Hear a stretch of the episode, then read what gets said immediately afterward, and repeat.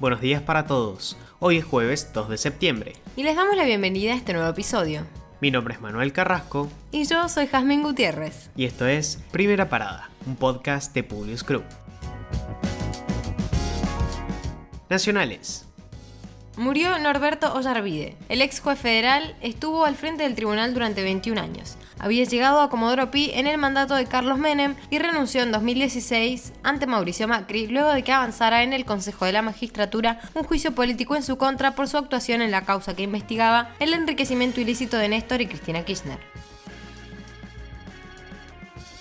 La Argentina participará en un estudio de la Organización Panamericana de la Salud para analizar la efectividad de tres vacunas contra el coronavirus. El proyecto se hará junto a Brasil, Chile y Colombia. El objetivo central será estudiar la efectividad de las vacunas para prevenir hospitalizaciones y muertes por el COVID-19 dólares para el fiasco en América Latina. La columnista María Anastasia O'Grady publicó un artículo en el Wall Street Journal que cuestiona que el FMI otorgue recursos económicos a países con dictadores, personas no gratas y gobiernos socialistas y ejemplificó con Nicaragua, El Salvador y la Argentina. Según la autora, el giro permitiría pasar a las elecciones de mitad de periodo de noviembre sin crisis y sin hacer las reformas necesarias para recuperar el crecimiento.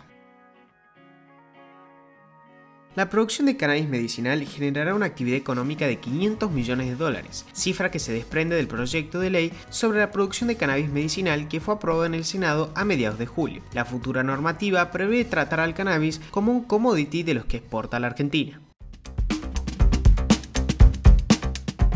Internacionales. Crisis boliviana. Evo Morales fue atacado por un misil cuando abandonó el país en 2019 y así lo confirmó el piloto de la Fuerza Aérea Mexicana encargado de la evacuación. Se cree que el proyectil fue lanzado desde la base aérea de Chimoré en Cochabamba. Entró en vigor en Texas una de las leyes antiaborto más restrictivas de Estados Unidos. Joe Biden la calificó de inconstitucional. La ley prohíbe la interrupción del embarazo después de las seis semanas de gestación, sin excepciones por violación o incesto. La Corte Suprema, con una mayoría conservadora, renunció a pronunciarse la oposición venezolana decidió medirse nuevamente con la dictadura en una contienda electoral. En sintonía, el presidente interino de Venezuela, Juan Guaidó, exigió que hayan garantías para unas elecciones regionales libres y justas en el país el próximo 21 de noviembre. Desopilante. Se hizo público el enojo de los talibanes al percatarse de que el equipamiento que habían dejado atrás las tropas estadounidenses estaba lejos de lo que esperaban. La mayoría estaba en condiciones inutilizables. Ahora sí, los despedimos por hoy.